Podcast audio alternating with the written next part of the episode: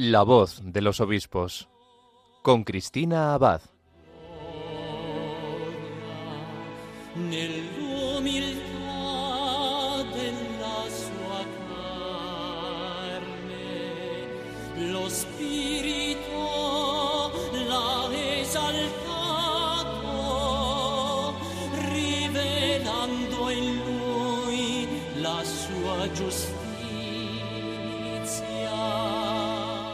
Muy buenas noches, querida familia de Radio María, y muy feliz Pascua de Resurrección. Un cariñoso saludo de quien les habla, Cristina Abad. Bienvenidos a este nuevo programa de la voz de los obispos. Como cada 15 días nos reunimos aquí en la emisora de la Virgen para acercarnos un poco más a las vidas de nuestros obispos, conocer las experiencias de su ministerio, sus mensajes y para dar gracias a Dios por enviarnos a sus pastores. Bueno, ¿y a dónde nos van a trasladar las ondas de Radio María esta noche? Pues nos vamos a ir hacia tierras gallegas. Concretamente nos vamos a trasladar a la diócesis de Mondoñedo Ferrol. Desde allí, en este domingo de Pascua, vamos a tener el regalo de que nos acompañe su obispo, Monseñor Fernando García Cariñanos. Bueno, quizá algunos de nuestros oyentes más veteranos recuerden que hace un tiempo ya tuvimos la oportunidad de que nos acompañara pues eh, poco después de ser consagrado obispo. Tomó posesión de esta sede gallega en septiembre de 2021. Bueno, pues mucho ha llovido desde entonces y seguramente en Ferrol aún mucho más, ¿verdad? Bueno, pues hoy tendremos la oportunidad de que don Fernando García nos cuente su experiencia durante estos años como pastor de Mondoñedo Ferrol, nos acerque a la realidad eclesial de esta diócesis gallega, a sus gentes, bueno, y por supuesto en un día como este, domingo de gloria, domingo de Pascua, aprovecharemos también para conocer algunos detalles de cómo se vive allí la Semana Santa, que por lo que he oído es una maravilla. Pues de todo eso y mucho más nos hablará don Fernando García Cadiñanos en unos minutos. No se lo pierdan. En nuestra sección de Episcoflases tendremos con nosotros a nuestro colaborador Miquel Bordas para que nos informe de algunas noticias de nuestros obispos. Y por último, en nuestra sección del programa de la voz de los obispos desde el corazón de María, nuestro obispo protagonista de hoy, el obispo de Mondoñedo y Ferrol, Monseñor Fernando García Catiñanos, nos acercará a la devoción que en esta diócesis gallega tienen a la Madre de Dios. Pues como siempre vamos a pedirle a María que nos acompañe durante esta emisión y de su mano comenzamos La voz de los obispos.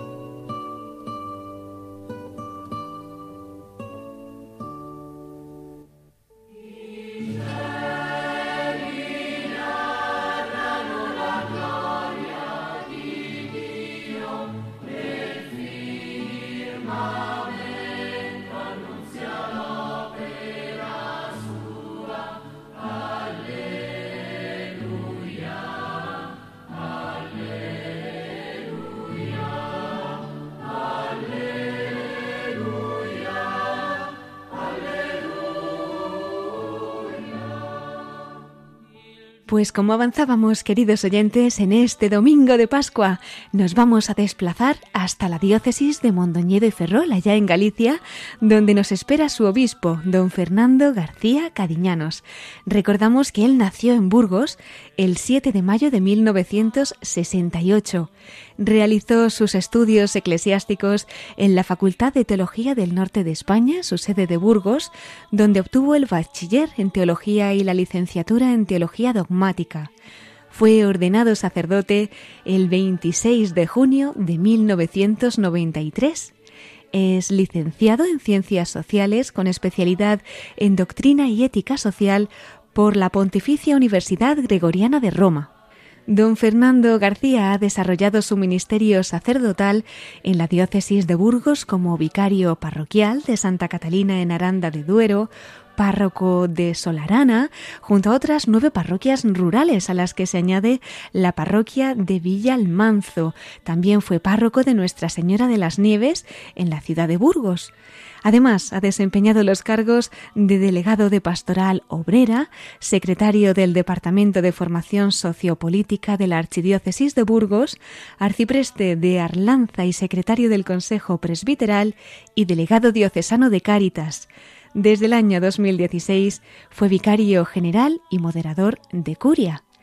En la Facultad de Teología del Norte de España, su sede en Burgos, impartió el curso de Teología de Moral Social y también fue director del Aula de Doctrina Social de la Iglesia.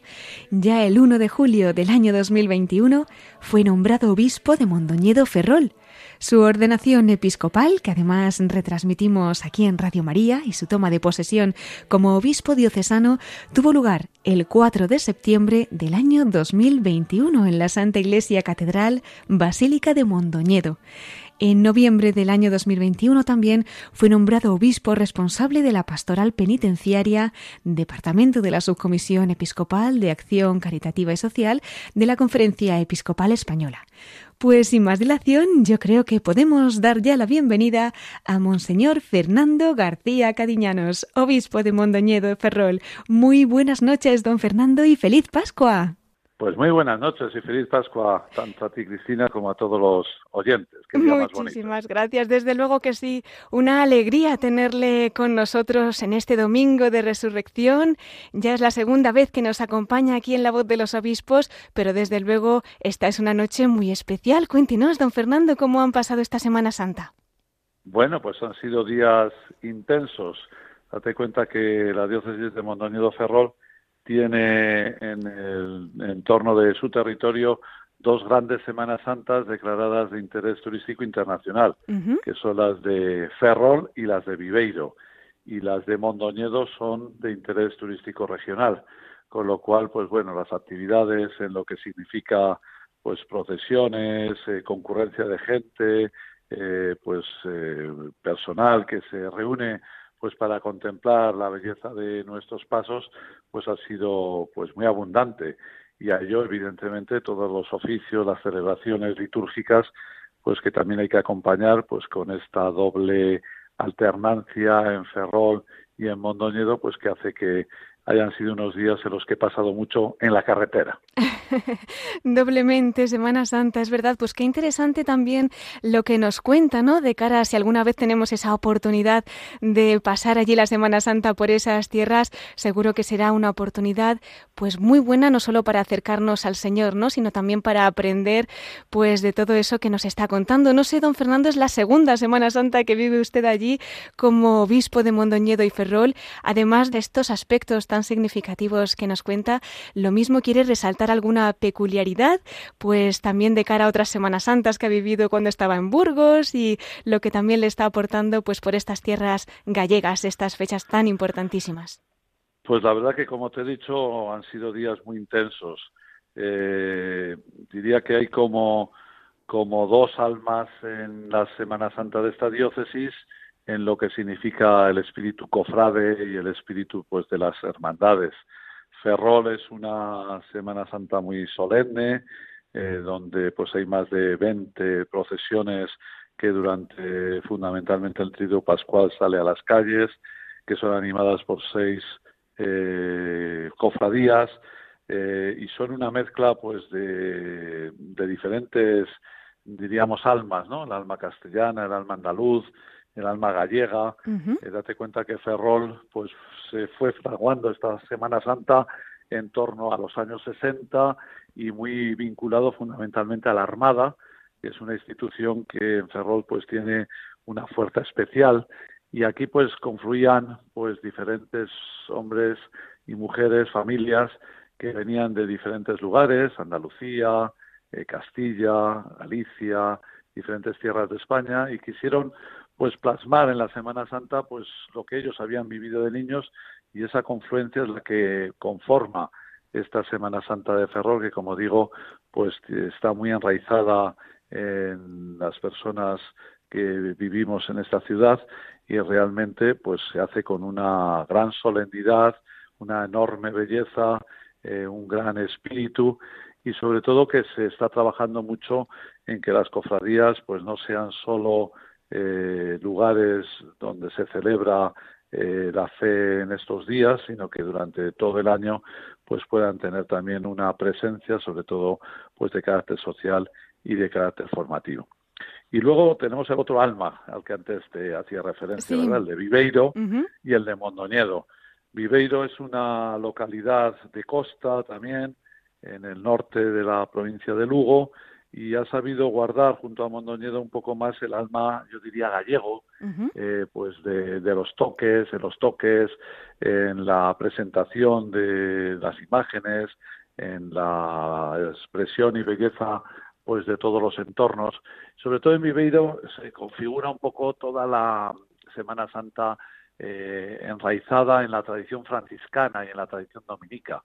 Ellos hacen un poco todos los eh, crucis y todas las expresiones de calle, eh, los autos sacramentales de la Edad Media, lo siguen manteniendo pues con la, procesión de las siete de, las siete palabras el encuentro de la Virgen con pasos articulados es decir existe esa especie de pues de expresión de calle que eh, nos enraiza con una tradición franciscana eh, pues muy profunda en la localidad eh, con esa música gallega eh, que también pues expresa una belleza y sobre todo pues que es un primer anuncio no porque todas las procesiones en el fondo hoy en una sociedad donde apenas se conoce lo que significa y lo que supone eh, la salvación y la muerte pasión muerte y resurrección de Jesús pues es una manera de expresar y de visibilizar lo que lo que sucedió aconteció y lo que celebramos en estos días eso es, pues muchísimas gracias, don Fernando. Hemos podido, gracias a usted, palpar un poquito más pues esa celebración de la Semana Santa allí en sus tierras y ya con muchas ganas. Nos pilla un poco tarde, pero el año que viene nunca se sabe si nos dejaremos caer alguno por ahí. Pues a ver, ojalá, ganas habrán entrado. Será una buena ocasión. Aquí el tema a veces es la climatología que acompaña o no acompaña, pero la verdad que las procesiones eh, como luego expresión de lo que es la celebración litúrgica, que ya sabes que es lo central, ¿no? Lo central a veces pues expresamos lo que se vive en las calles. Eh, nos gustaría que eso que se vive en las calles pues fuese prolongación de lo que se vive en los templos. Hmm. Eh, ciertamente no es así. También hay que reconocer que no todo lo que se vive en la calle es expresión de lo que se vive en el templo, pero sí que nos gustaría pues que fuese expresión, ¿no? Y que fuese una prolongación, como una especie de eco de lo que ahí hemos celebrado y hemos vivido en, lo que es el Trido Pascual, que en su liturgia es tan rica, tan bella y que es tan expresiva también, porque a veces vemos la expresión de la fe popular, pero también la liturgia en estos días realmente tiene una belleza especial. Pues poniendo también nosotros el corazón, ¿no? En ese mensaje tan importante y celebrando pues ahora esa resurrección del Señor, confiamos también en que todas esas oportunidades que han tenido allí desde Mondoñedo Ferrol pues hayan sido una ocasión de gracia y una ayuda precisamente pues para celebrar el misterio más grande, ¿no? Estaba pensando, don Fernando, en la última vez que, que usted estuvo con nosotros, fue en septiembre de 2021, a pocos días de que fuera consagrado obispo. Ha pasado tiempo, efectivamente. mucho, mucho. Y estaba recordando que ya entonces usted destacaba esa acogida, ¿no? Que estaba sintiendo en aquellos momentos. Nos decía en concreto una frase muy significativa, ¿no? Decía que se estaba sintiendo muy querido, muy acompañado y muy rezado. Después de un año y medio más o menos de este aterrizaje en Ferrol, don Fernando, ¿qué destacaría de esa misión como pastor en esta sede y de este pueblo fiel que le acompaña? Pues la verdad que la experiencia como, como obispo es una experiencia muy positiva. Eh, lógicamente es una gracia y lo considero como una gracia eh, y un privilegio no por méritos propios sino por regalo de Dios.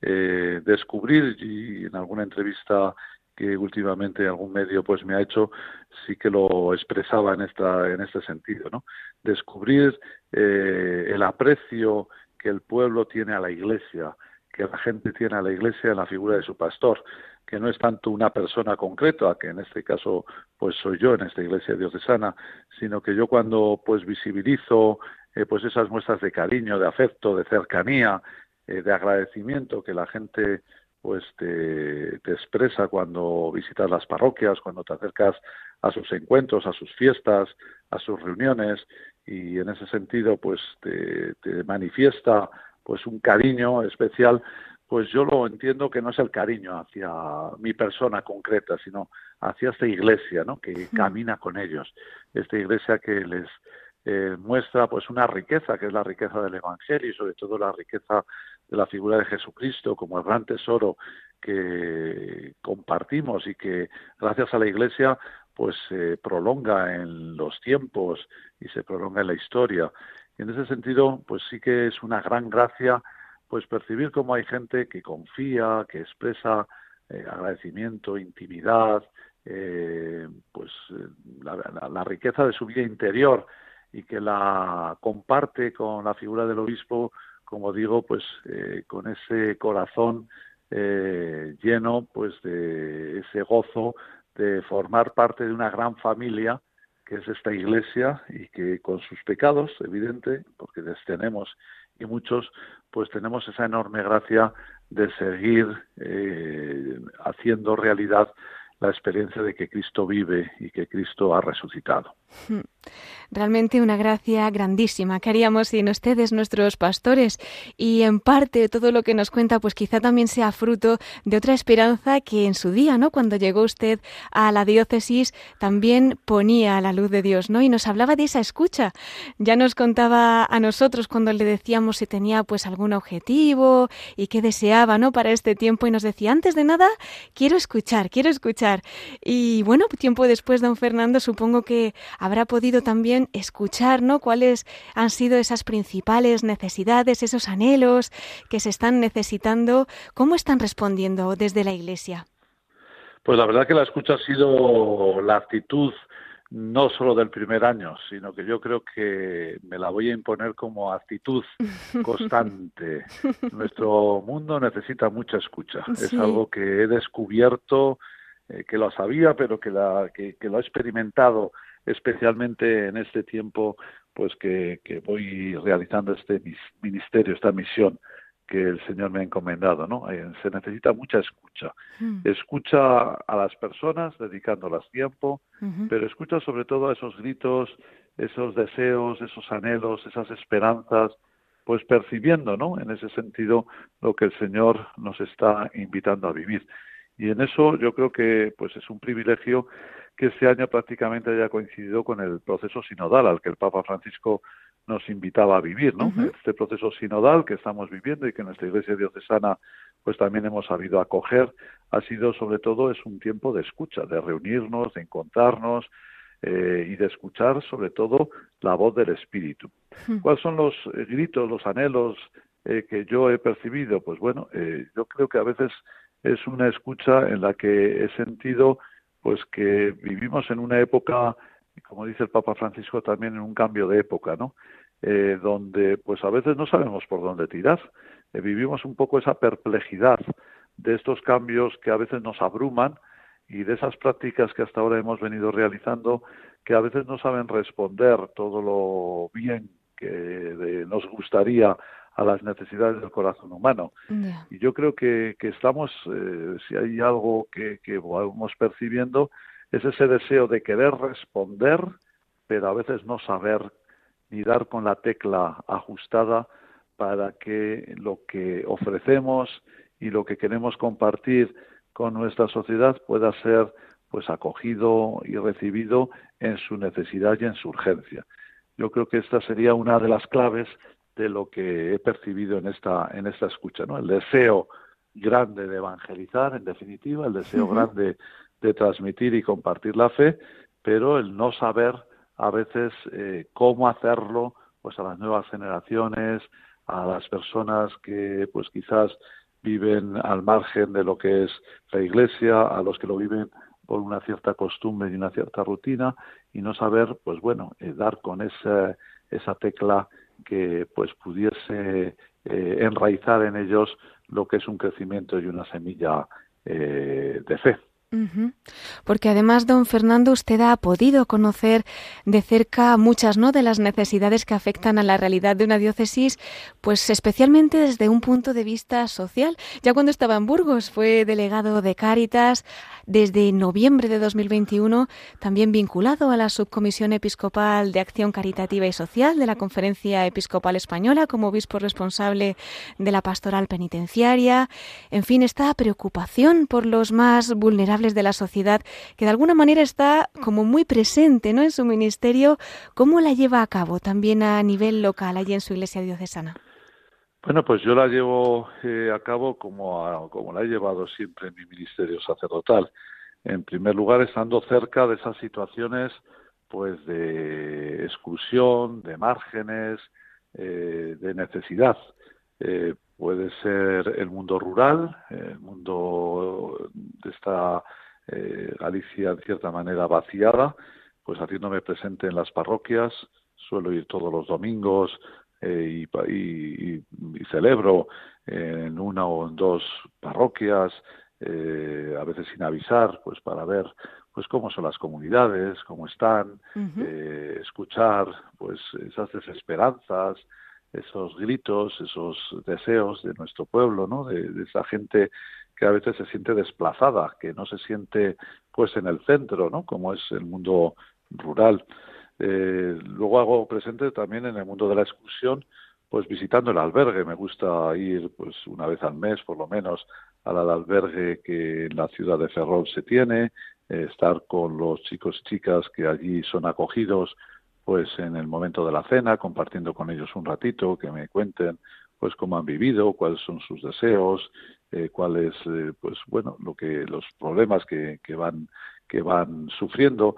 Y junto a ello pues en Cáritas pues estando muy presente de toda la acción sociocaritativa de nuestra iglesia que coordina también Cáritas y que pues nos habla pues de tantas necesidades, de tantos problemas, de tantas expectativas y a veces de los pocos recursos que tenemos pues para ayudarles eh, en ellos. Y en definitiva, pues junto a estas tareas en el mundo rural y en el mundo eh, de Caritas, pues también en el mundo del trabajo. Eh, también es una de las preocupaciones como el mundo del trabajo hoy pues está cambiando tanto la idiosincrasia y la configuración del mundo laboral y cómo el trabajo pues está afectando para bien o para mal, en positivo o en negativo, pues a tantas personas y a tantas familias. Estar también eh, escuchando eh, cómo el trabajo está cambiando y cómo también el trabajo pues afecta tan negativamente a veces en las relaciones familiares, en el tema de la educación de los hijos, en la esperanza, en los problemas económicos, pues bueno, es un tema que también he acogido y he recibido pues con enorme pues actitud de, de escucha y de entrega. Hmm. Sí, un poquito en esta línea, ¿no? De los temas que nos está comentando. Es verdad que nos suelen llegar noticias, eh, bueno, con las que a menudo se nos encoge el corazón, ¿no? Ya ha descrito usted muchas esa situación de los pobres, de los inmigrantes, mujeres desamparadas, tantas dificultades de los trabajadores, personas en paro, en fin. Pero es verdad que testimonios como el suyo, pues nos hacen recordar que la Iglesia como madre ahí continúa aumentando sus esfuerzos para que todas ellas no se vean desamparadas, ¿no? Allí en Ferrol, toda esta misión que, están desempeñando, esa labor asistencial, en lo que se podría considerar una cura, ¿no? De, estas almas, ya que no se limita únicamente a una ayuda material, ¿cómo se está enfocando para poder sanar tantos corazones? Bueno, yo creo que fundamentalmente la acción de la Iglesia siempre es una acción integral, ¿no? Esa división a veces entre alma y cuerpo, que sabes que pertenece pues a una dicotomía que no es la antropología cristiana, pues es cierto que a veces la, hacemos y la mantenemos, ¿no? Pero yo creo que el acompañamiento que desde la Iglesia se quiere realizar, eh, pues es un acompañamiento realmente integral en el que se acompañen las necesidades eh, físicas, humanas, eh, pero que se acompañe también ese otro tipo de necesidades que el ser humano pues eh, requiere, eh, como es la compañía. Hablamos tanto de la desvinculación como una de las características de nuestro mundo, ¿no? Un mundo desvinculado, es esta de las características que en el último documento de los obispos españoles pues se manifiesta, ¿no?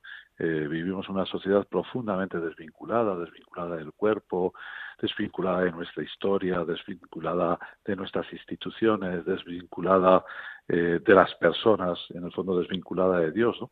Y yo diría que esta es una de las cosas que la Iglesia hace, vincularnos. Nos vincula con nuestro pasado. ¿Cuántas veces hay que rehacer pues el pasado?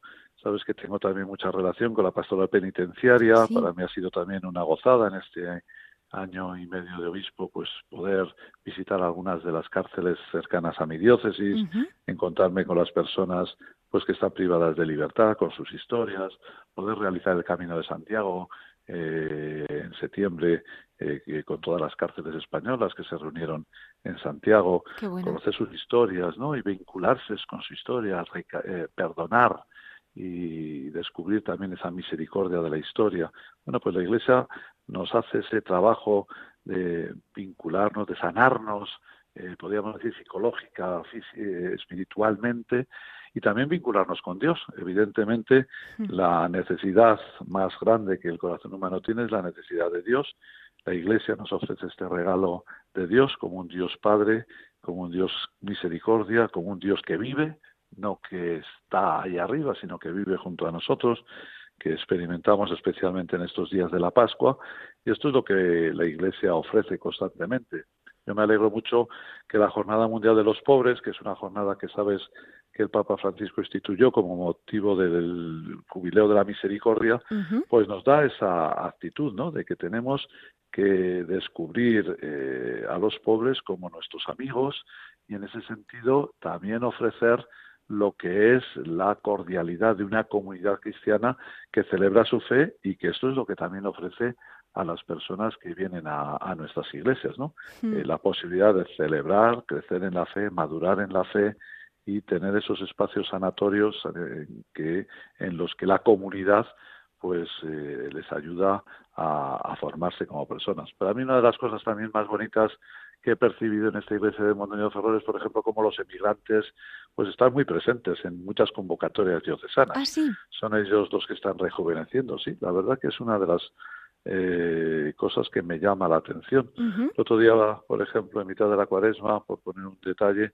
tuvimos una celebración comunitaria del sacramento de la penitencia en la que llamamos aquí ya en una cita eh, que ya es tradición en nuestra diócesis, lo que llamamos la fiesta de la misericordia, una mañana entera en la que nos reunimos en la Catedral de Mondoñedo para celebrar el sacramento de la penitencia y luego hay diferentes pues talleres, actividades, para festejar esta misericordia y si nos juntamos eh, según concretados los que llevan estas cuestiones éramos 270 personas de toda la diócesis pues el 40% eran emigrantes.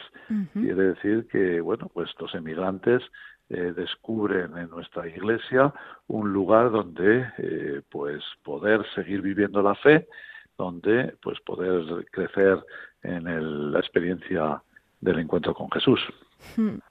Pues bien cercana tenemos también ya esta fiesta, ¿verdad?, de la Divina Misericordia y es una oportunidad también, pues, este mensaje que nos deja usted para que podamos meditar, interiorizar y ver cómo esa misericordia del Señor, pues, también se extiende a todas esas realidades, en concreto en su Iglesia diocesana, como las que hoy está compartiendo con nosotros y por las que sin duda vamos a invitar a nuestros oyentes a rezar. Lo vamos a poner todo bajo el manto de la Virgen María y encomendamos mucho pues todas esas misiones que, que están llevando allí a cabo.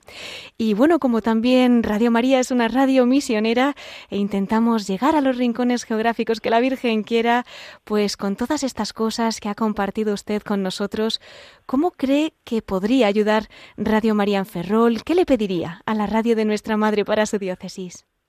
La verdad que Radio María acompaña a mucha gente, acompaña a mucha gente. ¿Cuántas veces vas a las parroquias o a los enfermos o a la gente mayor y te dice, sí, escucho Radio María, estoy, eh, ya lo he escuchado en Radio María o en Radio María, eh, pues he tenido la oportunidad de seguir esta noticia. Yo creo que Radio María hace una labor, en primer lugar, mucho de acompañamiento.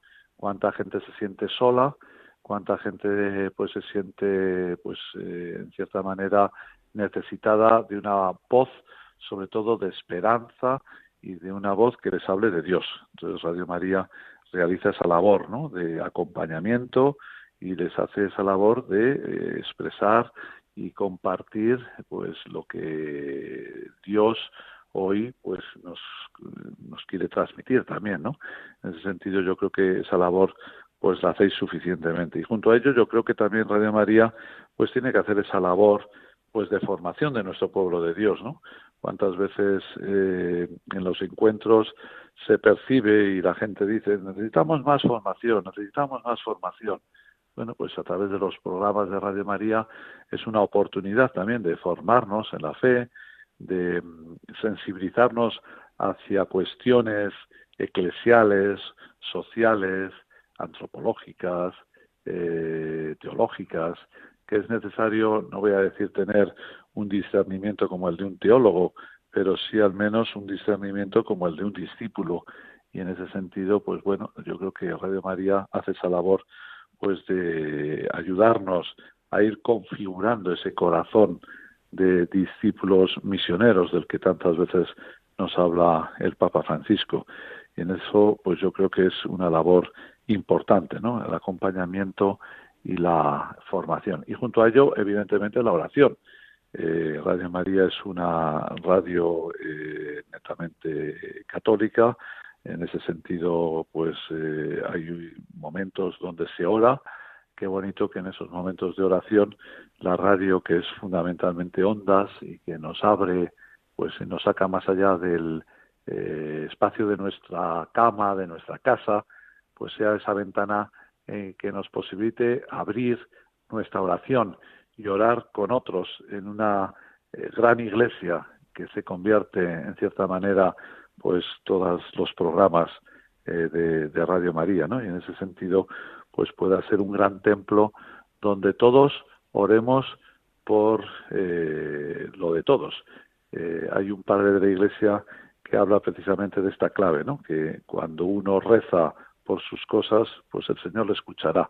Pero cuando nos unimos en esa oración junto con otros y todos oramos por una misma causa, pues el oído del Señor eh, se puede decir que estaría estará más abierto a esa necesidad y sobre todo sentimos esa catolicidad de la Iglesia que nos ayuda pues a sentir un corazón más grande eh, y más abierto a las necesidades, a las alabanzas, a las causas de perdón por las que en tantos momentos pues, se reza desde Radio María. Pues muchísimas gracias, don Fernando. Nos acogemos a su oración para que juntos podamos llevar a cabo esa misión, ser ese templo y hacer pues que sea todo para mayor gloria de Dios a través de María, llegando a muchas, muchas almas. No quería precisamente despedirle porque queríamos concluir también pues así, desde el corazón de la Virgen. Así que si nos acompaña en los últimos minutos del programa, pues le invitamos a que también nos acerque al corazón de María, don Fernando.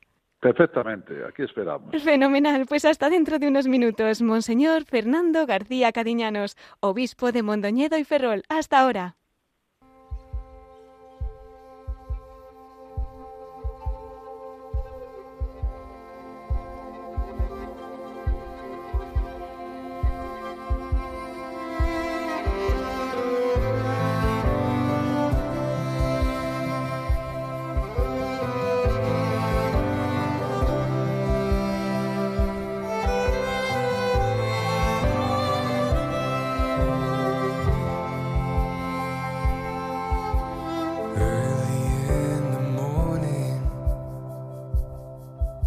As I journeyed to the tomb, there was nowhere else to go.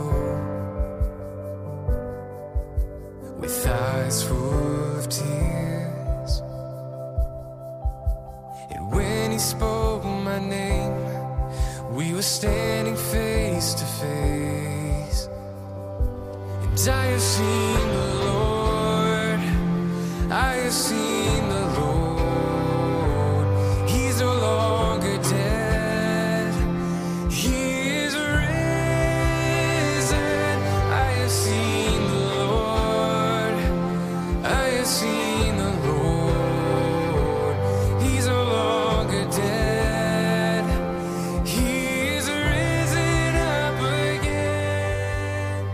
Están escuchando La voz de los obispos con Cristina Abad. Radio María.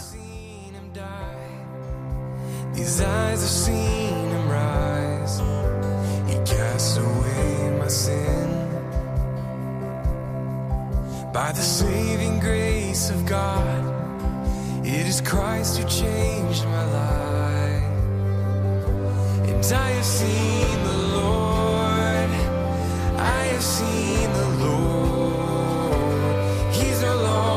dear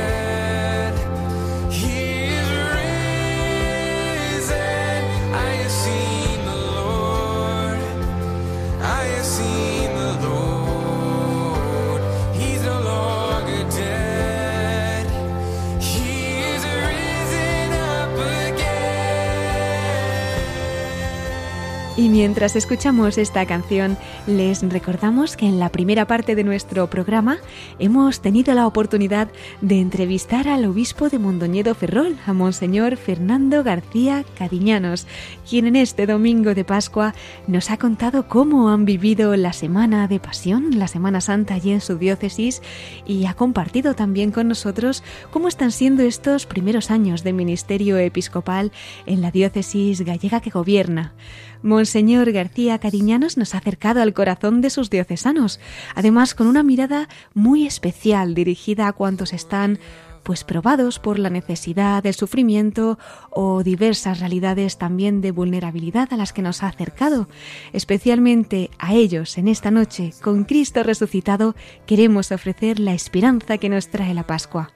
Bueno, si alguno de ustedes acaba de incorporarse o no ha podido escuchar esta entrevista, ya sabe que la puede encontrar en nuestro podcast de Radio María. De todos modos, todavía están a tiempo de escuchar al obispo de Mondoñedo Ferrol, a Monseñor Fernando García Cadiñanos, al final de nuestro programa, porque nos va a hablar desde el corazón de María. Pero antes, eso sí, vamos a dar paso a nuestros episcoflases con otras noticias de nuestros obispos y lo hacemos con nuestro colaborador, Miquel Bordas.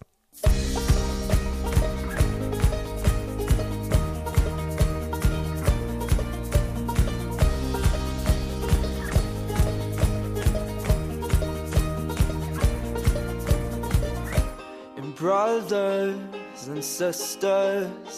fill these cups with life.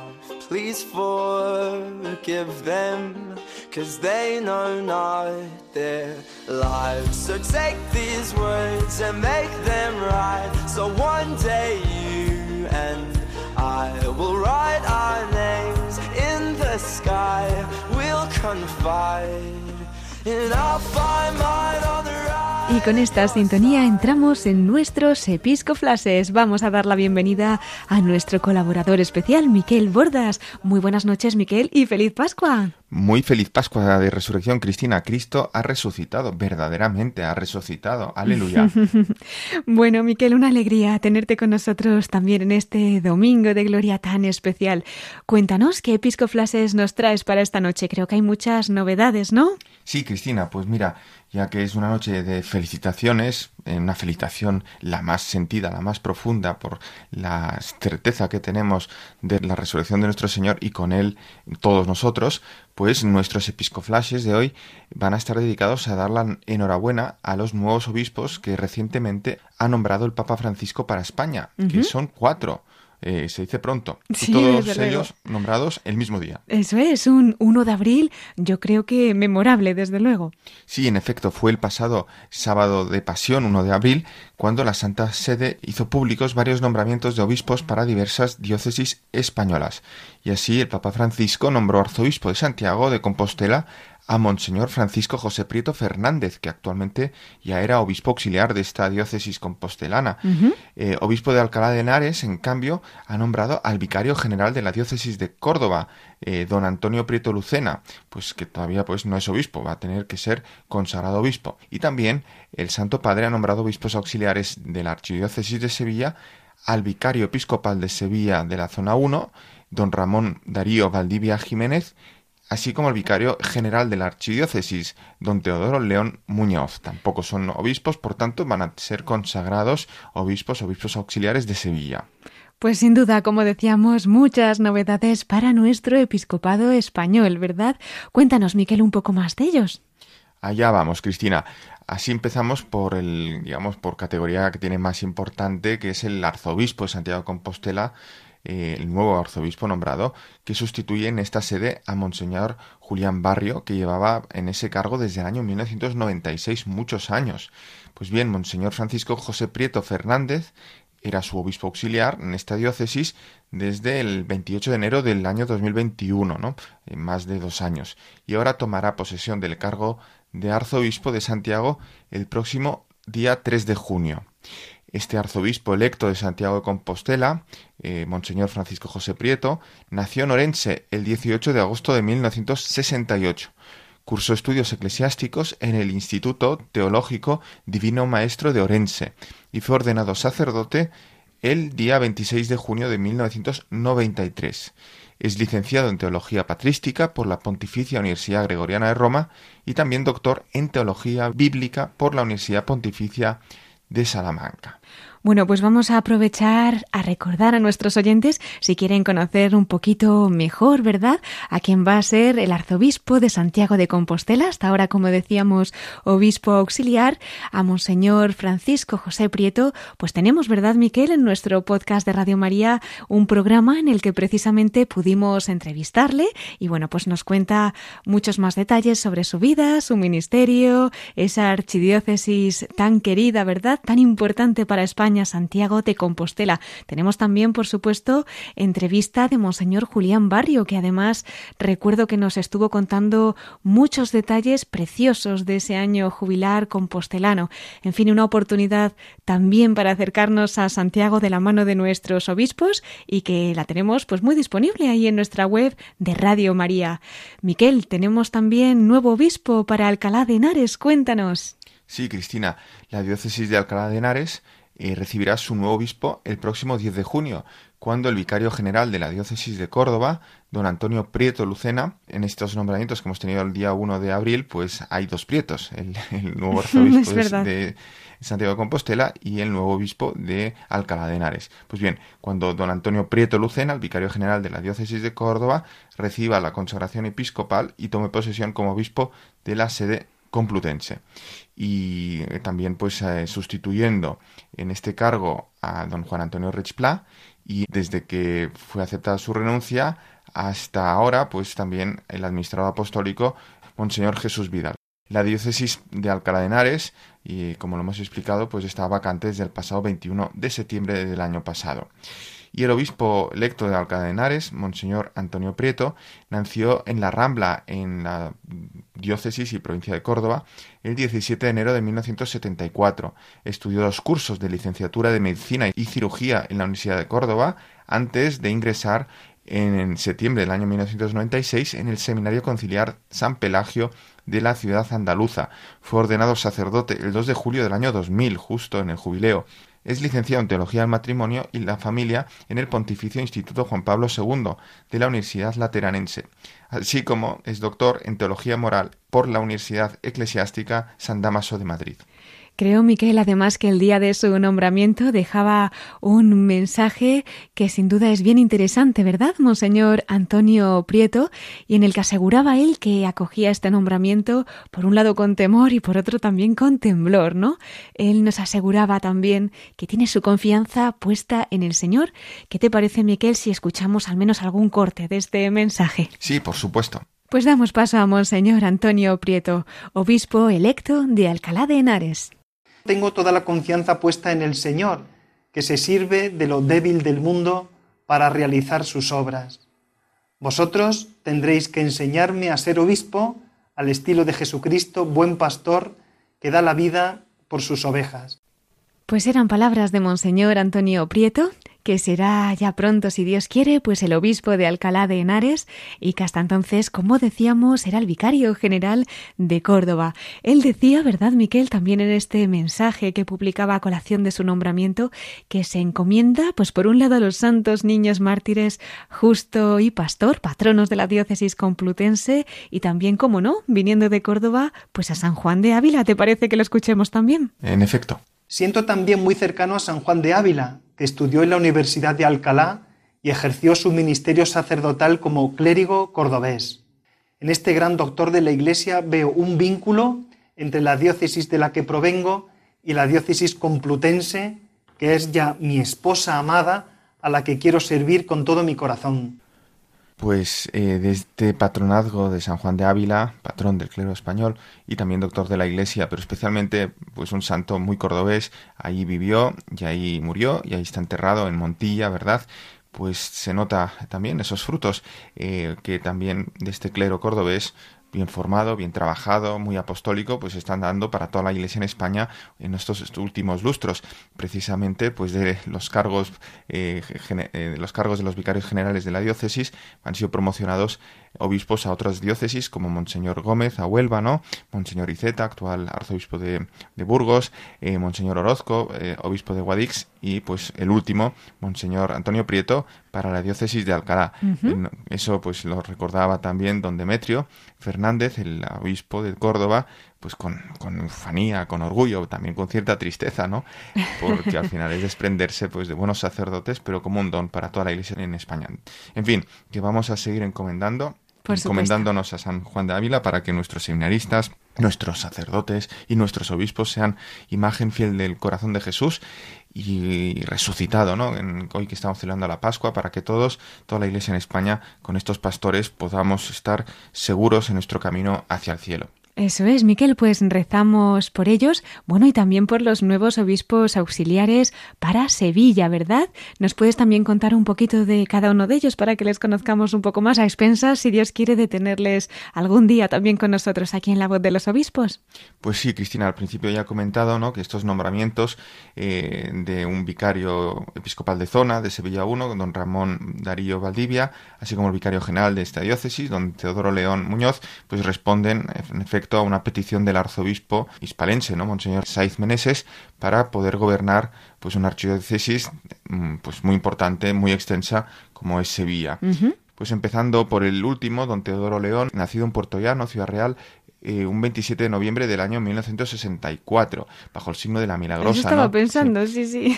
Y fue ordenado sacerdote el 22 de diciembre de 1991 fue mm, bachiller en teología por la Universidad de Navarra, licenciado y doctor en Derecho Canónico por la Pontificia Universidad Gregoriana de Roma y actualmente también es el delegado episcopal para las causas de los santos, así como vicario general y moderador de la curia de la Archidiócesis de Sevilla, entre otros cargos. Y sobre el sacerdote don Ramón Darío Valdivia, ¿qué nos puedes contar también, Miquel? Sí, pues él nació en Osuna, en Sevilla, el 16 de diciembre de 1974. Él es licenciado en Derecho por la Universidad de Sevilla, eh, Derecho Civil, se entiende, y también bachiller en Teología por el Centro de Estudios Teológicos de Sevilla. Ordenado sacerdote el 14 de septiembre del año 2003 en la fiesta de la exaltación de la Santa Cruz. Además es licenciado en Filosofía por la Pontificia Universidad Gregoriana de Roma y doctor en Filosofía por la Pontificia Universidad Lateranense de Roma y también doctor, ya hemos dicho, en Derecho por la Universidad de Sevilla, pues un hombre bien formado y también entregado pues a la, al apostolado, ¿no?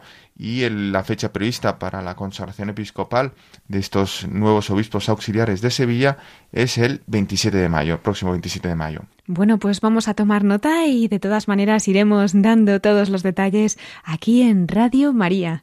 Pues Miguel, qué alegría. Como decías, felicitamos a estos nuevos cuatro obispos y a sus nuevas diócesis, por supuesto, como no, también a sus diócesis de origen y nos unimos en acción de gracias.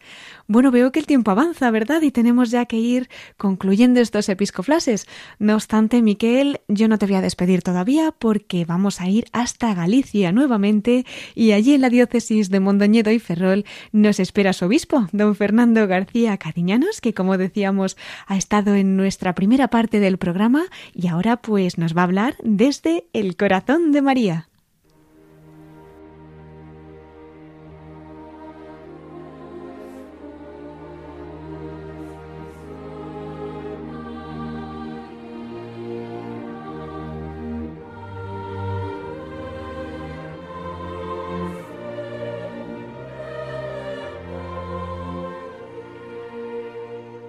Pues queridos oyentes, entramos ya en nuestra sección final del programa, en la voz de los obispos desde el corazón de María. Hemos tenido en nuestra primera parte al obispo de Mondoñedo y Ferrol con nosotros, a Monseñor Fernando García Cadiñanos, y tenemos también en este domingo de Pascua la alegría de concluir con él, con la voz de los obispos desde el corazón de María. Muy buenas noches nuevamente, don Fernando. Buenas noches, feliz Pascua. Igualmente, pues somos todo oídos para que también comparta así para concluir alguna anécdota, experiencia o vivencia, ¿no? Que durante este tiempo que lleva como obispo de Mondoñedo Ferrol haya vivido especialmente en el corazón de la Virgen. La verdad que la devoción a María está muy metida en este pueblo de Dios de Mondoñedo Ferrol. Eh, hay muchísimas capillas muchísimas fiestas que se dedican en torno a la Virgen. Y yo creo que es que la iglesia es mariana, fundamentalmente, si quieres ser la iglesia auténtica, tiene que vivir en esa actitud de sentirse acompañada por María. Yo también lo vivo en mi ministerio. Eh, la Virgen de los Remedios es la patrona de Mondoñedo Ferrón. Eh, tiene una ermita a la salida de la ciudad de Mondoñedo eh, que nos convoca en el mes de septiembre, el domingo siguiente a la festividad del 8 de septiembre, donde eh, pues ahí se hace un voto de diferentes villas y donde nos congregamos pues numerosos fieles para celebrar este día de fiesta.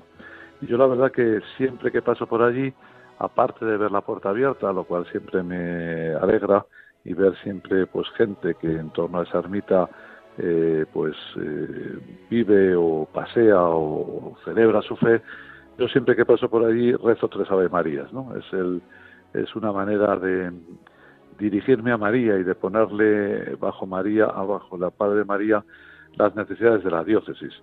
Siempre que paso por allí, cuando entro salgo de la ciudad, y eso es pues prácticamente eh, casi, va a decir diariamente, pues la pongo bajo su amparo eh, los problemas, eh, las esperanzas, las personas, pues que en ese momento me vienen a, la cabeza y al corazón y de esa manera en sus manos sé que siempre tiene solución, porque lo que le pedimos al Señor por mediación de María, pues siempre lo conseguimos. Sabemos que María, eh, pues es el bálsamo que nos ayuda a que pues tengamos ese éxito pastoral tan necesario. Pues claro que sí, don Fernando. Cuente también con las oraciones de todos nuestros oyentes que esta noche se unen a esa petición y también van a rezar como mínimo un Ave María, si no tres, por usted, por su diócesis y porque la Virgen pues siga guiando toda esa misión. Pues el tiempo pasa más rápido de lo que nos gustaría, don Fernando. Tenemos ya que concluir. Si nos da una bendición para terminar, se lo agradecemos muchísimo.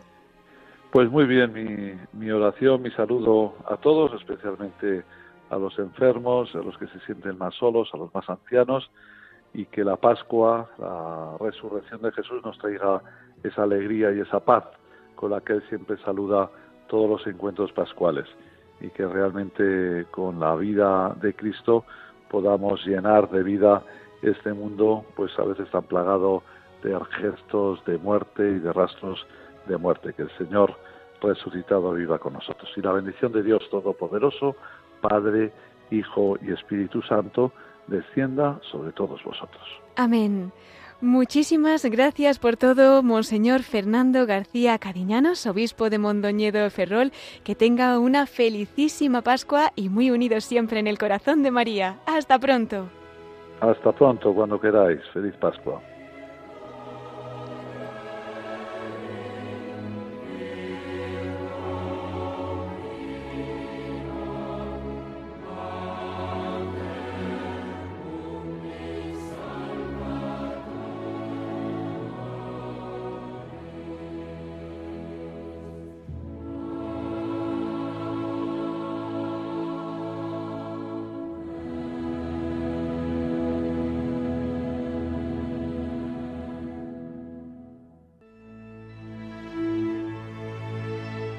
Pues queridos oyentes, hemos llegado ya al final de nuestro programa.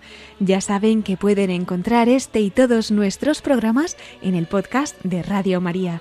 Los pueden pedir también llamando por teléfono al 91 822 8010 o a través de nuestra web entrando en radiomaria.es en el apartado de pedidos de programas. También puede ser por correo electrónico escribiendo a pedidos de programas radiomaria.es.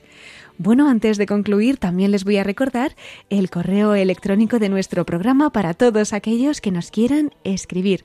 Lo pueden hacer a la voz de los obispos arroba radiomaria.es.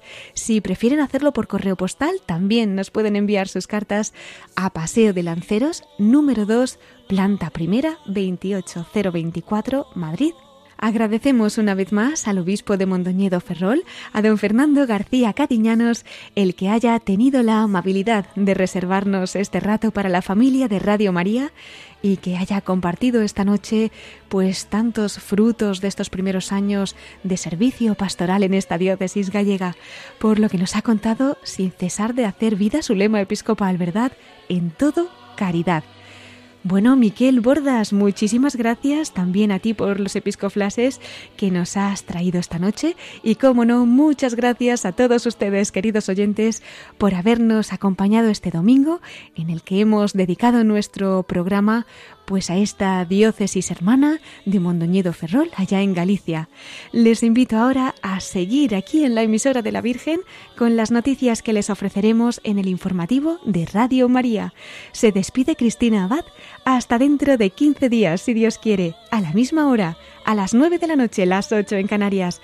Nos volvemos a encontrar en dos semanas. Hasta entonces y deseándoles una muy feliz Pascua de Resurrección, compartiendo la alegría de María en la voz de los obispos.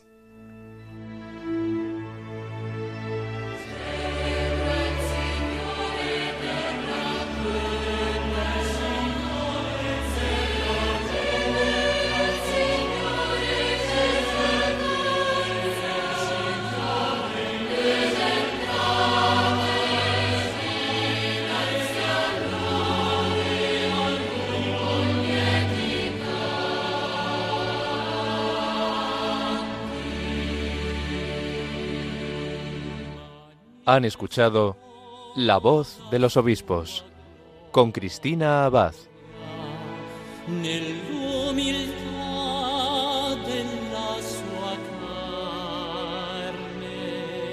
Lo Spirito l'ha esaltato,